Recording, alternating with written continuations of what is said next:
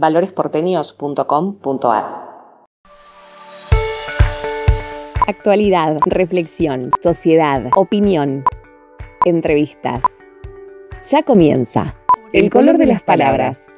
Un tiempo de encuentro para la reflexión y el diálogo sobre temas de nuestro presente como sociedad, reconociendo el pasado y construyendo futuro. El color de las palabras. Hoy conduce Mariano Cirito. Bueno, estamos de nuevo, digo de nuevo porque ya hemos participado con Gustavo Cañaveral y Maggi Persíncola de otra nota que fue dirigida específicamente a la boca, como fue el nacimiento de la boca, pero hoy vamos a hablar de otros contenidos. Primero, bueno, los saludo y los presento, Gustavo Cañaveral y Maggi, ambos son activistas sociales de la boca. Gustavo además es arquitecto, Maggi es también docente y artista este, y hoy justamente el eje del que vamos a hablar, bueno, pues, ¿cómo están ustedes? Preséntense Muy por bien. favor. ¿Qué tal? Buen día, buenas noches, buenas tardes a los Claro. oyentes, oyentas. ¿Qué tal? ¿Cómo están a todos? Bueno, pues un poco apresurado, ¿no? Ya, ya quería ir al grano yo directamente. Eh, lo que pasa es que en serio, nosotros- de la entrevista que dimos los otros días, lo interesante es cuánto tenemos para hablar de la boca. Y lo que tiene la boca es un, baja- un bagaje cultural muy particular que no tiene otro sector de la ciudad de Buenos Aires. Es cierto. ha dado exponentes como Quinquera Martín, pero es el único lugar que tiene en la ciudad de Buenos Aires, por ejemplo, un lugar como Caminito, este, donde eh, a ver, permanentemente existe exposición de artistas que sí es reminiscencia de países europeos, pero acá es como que encontró ese lugar. Y la Boca tiene arte de por sí, ¿no? ¿Qué, opinan de este tema, este, Maggi? La boca es arte. La boca es arte. Hay más de 2.000 artistas eh, plásticos en la boca en este momento, si no hay más. Y bueno, un poco mencionabas Caminito, que un Caminito es un invento de- del filántropo y visionario Benito Quinquela Martín. Es un invento de él que tomó esta cuestión de la canción que hizo su amigo eh, Filiberto, que le puso letra a la música de, bueno, ahora no me acuerdo el autor de la música, pero bueno, acá Cañaveral me va a ayudar. Y, ¿Quién hizo Y- el caminito que el tiempo música. ha borrado? Vera Peñalosa. Vera Peñalosa con Filiberto, Juan Con de Dios Filiberto, Filiberto, hizo claro. la, la letra. Pero bueno, es un invento de él, justamente viendo esta posibilidad de que el Caminito sea un lugar de atracción turística. Y digamos, armó, eh, ya estaba, había una escenografía, digamos, natural, porque ese caminito, ahí venía el tren, justamente eran las vías del tren que se acercaban al puerto y iban a, buscar la mercancía y a traer mercancía que estaban ahí a, la- orillas del puerto. Bueno, Quinquela Martín, eh, que bueno, que fue abandonado en la casa cuna que queda ahí en la avenida Montes de Oca en Constitución, cuando tenía apenas un mes de, nacido, fue dejado en una canasta, vivió ahí siete años en la casa cuna, lo criaron las monjas, porque en ese momento la casa cuna, que era una casa de expósitos, fue eh, hasta los siete años, ahí lo adoptaron una familia, bueno, estas cuestiones de la suerte de la vida, ¿no? Y lo adopta la familia Quinquela, eh, Chinchela, era el padre Manuel Chinchela, Ajá. y su esposa era, eh, eh, bueno, se me fue, estoy con los nombres medio... eh, Debe ser con no. apellido Martín, me imagino. no, no, Ah, no, porque ella, él era, Manuel eh, Chinchela era eh, de italiano, no, sé- eh, no sé de qué país, pero era italiano y él vivió mucho tiempo en Olavarría y le decían Olavarría. El sobrenombre de él era Olavarría. Y bueno, y su mamá era entrerriana y era analfabeta. Eh, bueno, ellos como no podían tener hijos, le adoptaron a, fueron a la casa cuna y adoptaron a, a Benito. Benito Quinquela Martín, que después se cambió el nombre de Chinchela a Quinquela. Y bueno, pero Ah, bueno, Yo la- pensé que era una cuestión de pronunciación que decías. no, no, inclusive había gente que había comprado cuadros donde él firmaba Chinchela y le, le venían a que se lo refirmen porque Ah, se había cambiado el nombre a Quinquela con Q, ¿no? Y bueno, él tuvo esa suerte, digamos, llamarle así, bueno, eh, con su madre estuvo mucho, mucho amor, se quería mucho. Eh, Manuel era un tipo, un estibador, un tipo más de poner el cuerpo, con un cuerpo muy, hablando de cuerpo, un cuerpo muy hercúleo, era estibador. en su momento él lo incorporó. También eh, Benito Quinquela fue estibador de puerto. Ah, claro, puerto. vivió el puerto. Y, ¿no? Eh, y a él le habían puesto de apellido, eh, sobrenombre Mosquito, porque era flaquito y era muy rápido, entonces le habían puesto Mosquito, le decían Mosquito. Y vivió, bueno, yo creo que también hubo una intencionalidad, eso, esto es mi subjetividad, ¿no? Con respecto a Quinquela de, de adoptar un varón, porque un varón te puede ayudar y ser una mano de obra en ese momento. Digamos, no había como ahora los derechos de los niños, sino en ese momento, bueno, ahora hay niños trabajando también, pero eh, entendemos que es ilegal. Eh, en esa época era un niño, podía colaborar en la, en la- en la faena de, yo tenía una despensa en la calle Irala, eh, que atendía- vendían carbón y entonces él hacía los mandados. Cursó dos primeros años en la escuela eh, primaria que estaba ahí a la vuelta y una vez que aprendió a leer y a escribir y a hacer cuentas, chao, se terminó la ¿Es escuela. la misma escuela que existe hoy? Sí, sí, es la misma escuela, está a dos cuadras. Eh, no creo que es la escuela 10. eh, es la escuela, bueno, estoy con los nombres mal hoy, pero bueno, ahora cuando me acuerde... Bueno, no importa. se te- Lo que, lo que- Está, estaba ahí a dos, tres La- la cuadras, en la calle, registrada porque en la está- calle Rocha.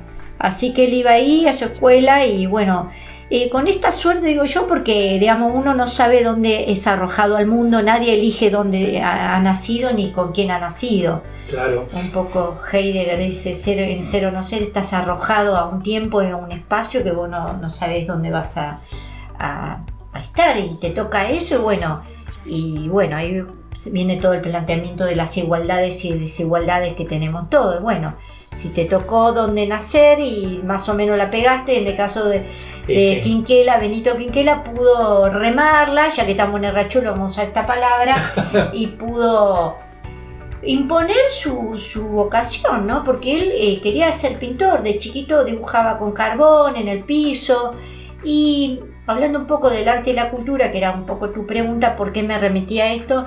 Porque eh, sus orígenes anarquistas y socialistas hacen, es muy común en esta, en esta cuestión de los- estos partidos, eh, la cultura, el anarquismo le daba mucha importancia a la cultura, a la poesía, a que el militante anarquista y socialista sea una persona culta, eh, avesada en letras, que esté informado, y por esto se formaron muchas agrupaciones barriales en el barrio de La Boca y culturales que tienen que ver con los orígenes anarquistas y socialistas. Entonces hay mucha agrupación que sigue manteniendo este espíritu del barrio de La Boca.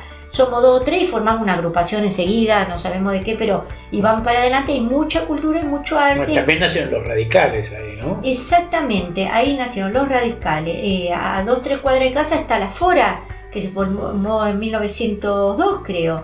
La Fora, eh, y está en el mismo lugar, Coronel Salvadores y Hernandarias. Y está funcionando la Fora, eh, que es un lugar anarquista, y después el socialismo también. Ahí está el primer eh, eh, diputado eh, socialista, que es eh, Alfredo Palacios. Alfredo Palacios también es de la boca. Sí, sí, de la boca. No, no, la boca es, eh, digamos, yo creo que la boca dispara toda la historia de historia argentina. En esto que hablábamos en, la- en el encuentro anterior, eh, como la boca fue el primer puerto de Buenos Aires con Barraca Peña. eh, entonces la boca es como el- el- la simiente de, de todo el, el historial y además pasar a ser el puerto era lo cultural, lo radial, lo artístico. Bueno, te voy a interrumpir para cerrar un primer bloque y eh, volvemos en unos minutitos nada más y seguimos hablando de la cultura en la boca. Ya volvemos con el color de las palabras.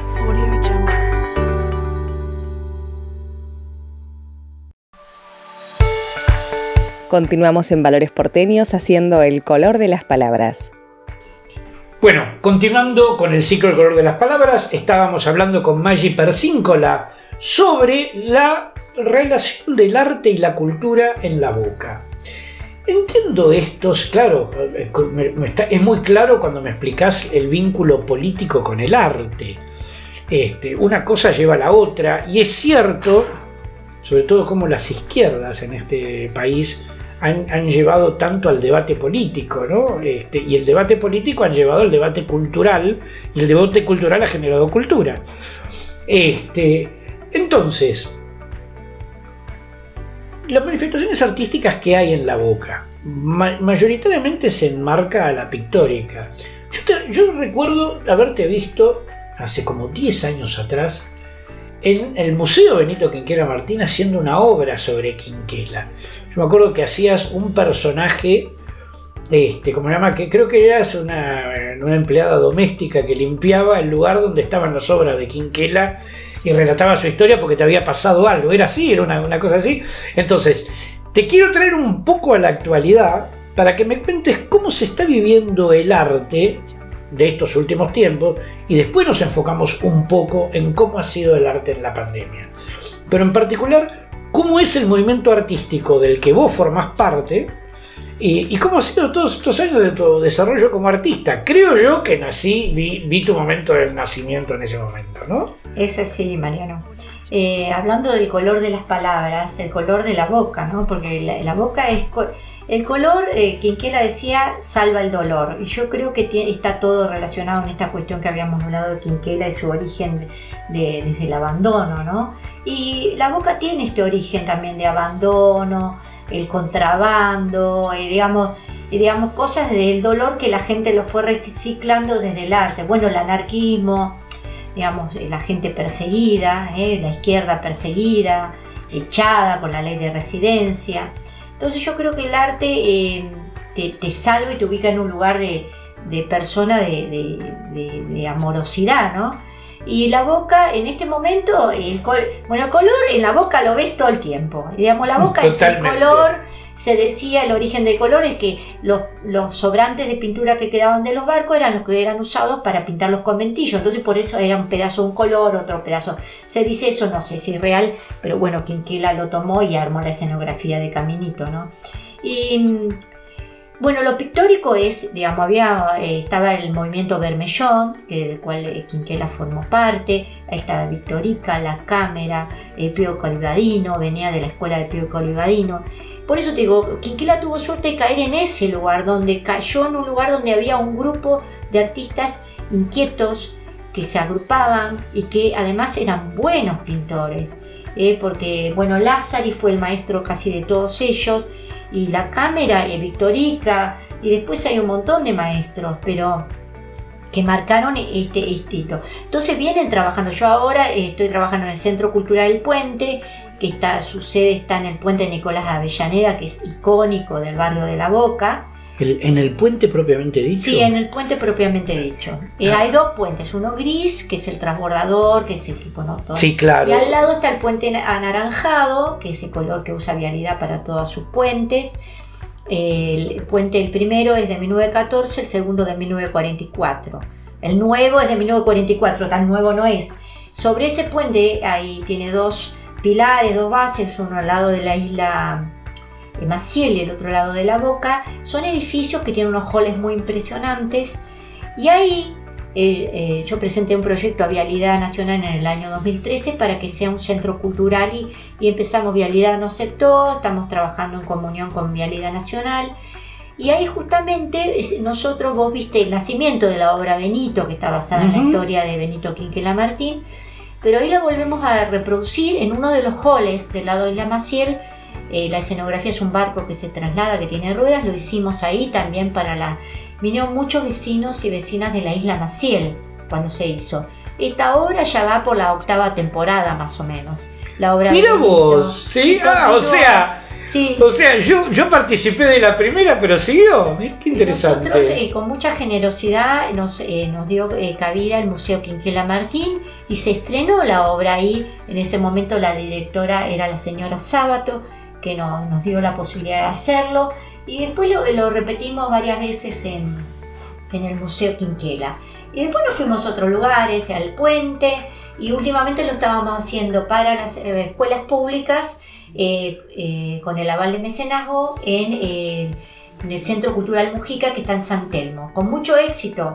Lo vieron, no sé, más de mil chicos, dos mil pibes vieron la obra. Así que estamos muy contentos y además le dábamos una merienda.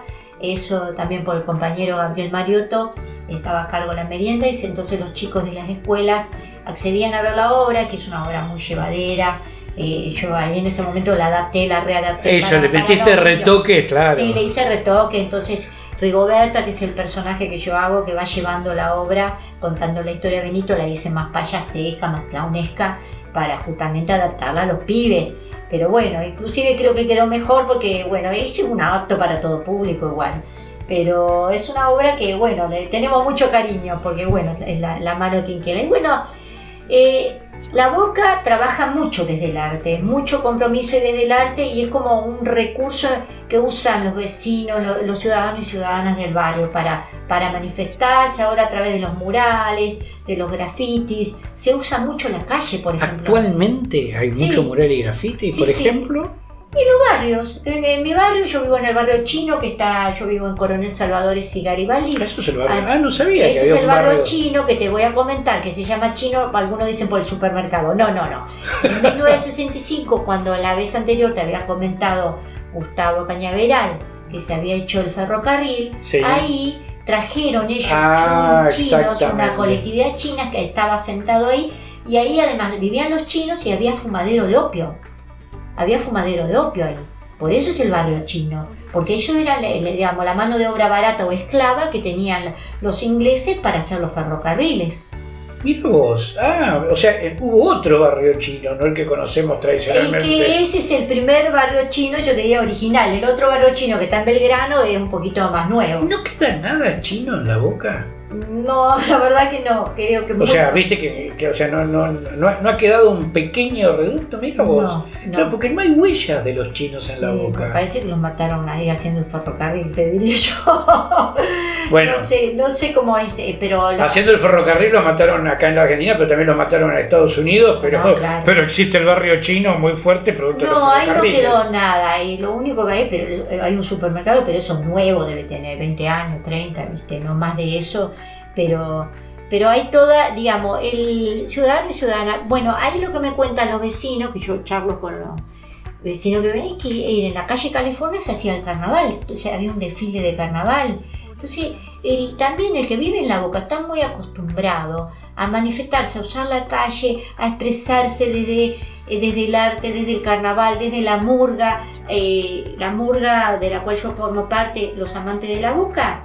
Nosotros en este momento tenemos 500 eh, ciudadanos y ciudadanas del barrio que participan de otros lugares también, son la mayoría boquense, pero ¿sabéis lo que es ver la, la, la murga con sus 500 eh, bailarines, eh, digamos, hay toda una expresión de ¿Vos bailás dentro de la murga? Bailo, desfilo. Desfilo, tengo un personaje que era Cleopatra, pero ahora, tengo otro que era Cleopatra, una Cleopatra amarilla y azul, ¿no? Porque mi Cleopatra era amarilla y azul. Sí, te diste cuenta como. Sí, sí, acá entró, está lleno de Yo me puse, hoy me puse la remera haciendo juego con la nota.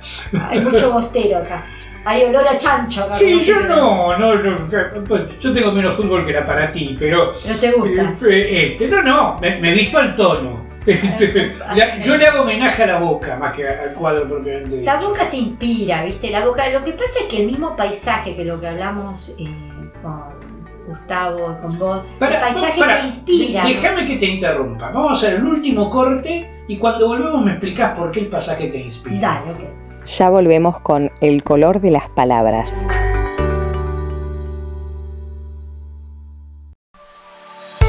Continuamos en Valores Porteños haciendo el color de las palabras.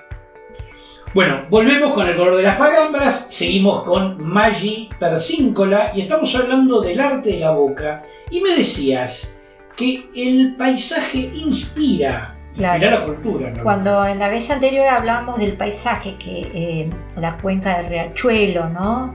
Ría, voy a recordarlo, riachuelo le decían los que eran días, entonces quedó la palabra riachuelo, todo el río chuelo. Em, ese paisaje viene de un meandro, ¿no? El río viene haciendo curvas y armando un, curvas que se aprovecha la, lo, que es la curva de la boca del riachuelo, la boca justamente del riachuelo que se llama la boca, eso se terminó como de armar artificialmente, pero se aprovechó un meandro también, que después el riachuelo que iba paralelo también a, la costa. Este paisaje, que era, era un paisaje bucólico, digamos, ese paisaje inspiraba a la gente. Pero esa, para mí hubo una continuidad con respecto a eso, a lo artificial también, porque los dos puentes que fueron obligados a hacerse para justamente cruzar para el lado de la provincia de Buenos Aires, para, para unir lo que es el mercado, la comunicación, etcétera, etcétera, también le dieron una impronta a la boca que digamos, y lo terminó de cerrar con esta estética eh, Benito Quinquela Martín, con Caminito. Vos vas por el mundo y es Caminito, es la boca, eh, digamos, es lo que, lo que vende así en entrecomillado eh, a, Buenos Aires. Justamente el obelisco, el puente de la boca, Caminito. primero sería como ese merchandising que se usa ahora. Eso te inspira también. Digamos, y vas a la boca y digamos, todas las fotos son con el puente. El puente está ahí presente porque es como una, montaña ahí que te cruza. Te, pregunto, Margen, ¿está funcionando el, transbordador? Mira, lo habían inaugurado el año pasado y ahora está eh, funcionando. Mira, yo hace estos días tuve una reunión con Vialidad Nacional vuelvo a reiterar un poquito, seguimos trabajando ahí desde el Centro Cultural del Puente, tuve una reunión hace poco con Vialidad y lo están reactivando porque la idea también es armar un eh, punto turístico, eh, justamente es armar un punto turístico con eso. Sí funciona, lo que pasa es que bueno, tantos años sin andar, se ajusta, se reajusta, hay que... Eh, pero sí, está funcionando y la idea es armarlo para los fines de semana, se hizo una inauguración, estuvo andando, pero bueno, hay que yo me acuerdo que crucé por hace muchísimo Claro, andaba, andaba. Porque ahí se cruzaba, se cruzaba en carro, se bajaba, digamos, venían los carros con los caballos, se subía al transbordador el carro con los caballos, la gente, porque eso tiene una capacidad grande, una capacidad, qué sé yo, 40, eh, 50 personas, y cruzan, te transborda, es como un canasto que arranca y te lleva al otro lado, y de vuelta. Eh, porque cruzaban en su momento los carros, está hecho para eso, para un carro con caballos. Claro. Entonces, bueno, ahí eso estaría bueno recuperarlo. Pero bueno... Eh, Aunque sea que se cobre. Sí, lo que pasa es que, bueno, voy a hacer como mi lectura política, el sur siempre es como desprestigiado, el sur en su momento, cuando hablamos de los orígenes de la boca, el sur es lo oloroso, lo feo, lo sucio. Entonces, en este desprestigio también está nosotros ahora con los vecinos estamos justamente haciendo una movida pidiendo porque hay vecinos que no tienen agua, eh, hay temas de cloaca, de, cloacas urgentes, entonces hay un, todo un descuido con, el, con la zona sur, que son las comunas 4 y 8, con respecto al cuidado de la ciudad, el mantenimiento, el cuidado de poner una moneda, no solamente para el maquillaje de, cómo está la, parada de colectivo, sino para, para cómo vivís la vida. Maggi de Paso siempre haciendo política también. Eh, pero querido, yo vivo ahí, tengo que abrir la canilla y tiene que haber agua para mí y para, para mi vecino. no, hay problemas de agua de hace rato, de hace rato, pero ahora en los últimos seis meses se, agravó. Y no es tan insólito porque no hay mantenimiento de parte de AISA y no hay eh, el cuidado que corresponde. Los caños que nosotros tenemos son de fierro de hace 90 años, que se contraen con el frío y se dilatan con el calor y se rajan. Mira vos. Este, Maggi, ¿y qué obra de teatro? Yo me acuerdo, yo, me acuerdo hace unos años atrás que fuimos a ver una obra de teatro tuya. ¿Cómo se llama ese grupo?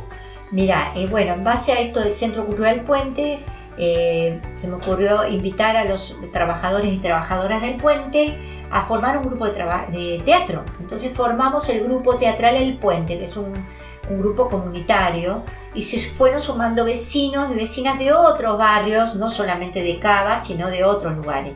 Así que es un grupo bastante ecléctico y como siempre estoy muy relacionada con la historia de la boca, hice una investigación sobre eh, unos piringundines, había, digamos, en el puerto había el piringundín que era el prostíbulo, ¿no? Ah, Entonces los marineros, después de dos o tres meses de estar guardados en, en el mar, en su barco, venían y no solamente querían tomarse un trago, sino compartir un momento con alguna chica o con algún chico.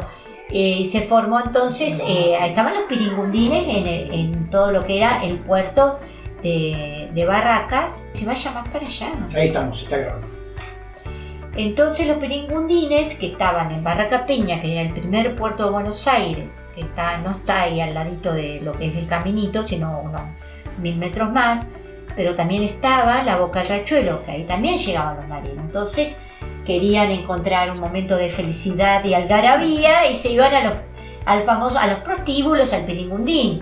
Ah, por eso se cruzó después a la isla Maciel y siguió siendo hasta hace 20 años, calculo. Estaban los prostíbulos ahí, claro, claro. Todo eso dejó de funcionar hace 20 años aproximadamente eh, quedaba un piringundín ahí hasta hace unos añitos, hará dos, tres años, ¿eh? ¿En No, te- no, no, en la boca. ¿En la Boca? Sí, Ah, sí, había, había uno que lo- los vecinos lo conocíamos. Eh, pero bueno, esos lugares al, al irse el puerto también y a dejar de funcionar como puerto se fueron perdiendo. Pero bueno, había un piringundín que estaba en la avenida Pedro Mendoza y eh, Almirante Brown, que era el de la negra de Orleans, que era una negra que eh, había nacido en Orleans. Nueva Orleans. En Nueva Orleans. Y esa negra eh, falleció en el Argerich. La, la asistieron ahí, falleció en el Argerich. Y bueno, ella tenía su prostíbulo, asistía. En ese eh, Piringundín está inspirado la obra de teatro que se llama eh, Piringundín, justamente. Entonces lo que hice, eh, tomé un poco, eh, me inspiré un poco en un libro de Cadícamo que se llama El Café de Camareras. Leí ese libro y habla también de esta. Se llamaba Café de Camareras también. O Café de Camareras era lo mismo. Y contaba un poco las movidas de- y los eh, engaños y todo lo que podía haber. Entonces armé esa obra, se la propuse a los compañeros y bueno, sobre un texto escrito sobre mi autoría, después armamos y reciclamos y armamos escenas nuevas también. Y entonces, es, digamos, retomé el género del sainete y lo trasladé a- a- desde un género de sainete, desde el humor. ¿Qué es el sainete, perdón? El sainete es un género, es el primer género del, primero, del siglo 1920, siglo XX. Eh, se usaba mucho porque era eh, un género que incluía a todos los inmigrantes. Por ejemplo, el conventillo de la Paloma de Bacareza es un sainete, donde cuenta desde una lógica del humor lo que era la inmigración. Ahí tenés el italiano, el español, el turco, y entonces las peleas que había en los conventillos por el baño, por la chica, por la chica linda. Digamos, hay cosas que se repiten de eh, el amorío, el enojo. eh, entonces, desde ese género que utiliza y se canta también, hay canciones, es como un tutti frutti bien de, bien de inmigrante, un cocoliche del género. Después el sainete se eh, fue de- transformando en lo que sería y que lo tomó también Discépolo el grotesco. Después eh, lo transforma en el grotesco, estamos hablando de 1930 más o menos, donde pierde esta cuestión tan humorística, no pierde el humor, pero pierde esa gracia, esa alegría y la toma eh, el grotesco por momentos para darle pinceladas a una temática mucho más profunda y más dolorosa que, eh, por ejemplo, grote- eh, toma en el, en el relojero, Discépolo la, la cuenta en esta obra tan bonita. Bueno, básicamente es eso. Una maravilla. Me, me encanta lo instructivo que, que son ustedes, ¿eh? Gustavo y vos son muy instructivos. Evidentemente, ¿cómo se decía? Se la lunga con respecto. Eh, se llama pasión. Cuando Se uno llama tiene pasión. pasión, se llama pasión. Exactamente, es lo más motivador que existe. Bueno, Maggi, muchísimas gracias por esta entrevista extraordinaria y vamos a inventar otras para- porque hay mucho hilo para seguir cortando. Gracias a los colores de las colores de las palabras, ¿no? No, el programa es el color de el las color de la palabras. palabra, muchas gracias, porque me encanta ese nombre, el color Por la- Valores Porteños Radio, también Ah, te tiene que gustar. Sí, Bueno, un gusto tenerte con nosotros, Maggi. muchas gracias. Gracias por acompañarnos y recordá que podés volver a escuchar esta y otras ediciones del Color de las Palabras en formato podcast en nuestra web valoresporteños.com.ar. No te vayas y seguí escuchando Valores Porteños que desde ahora te seguimos acompañando con una selección de la mejor música.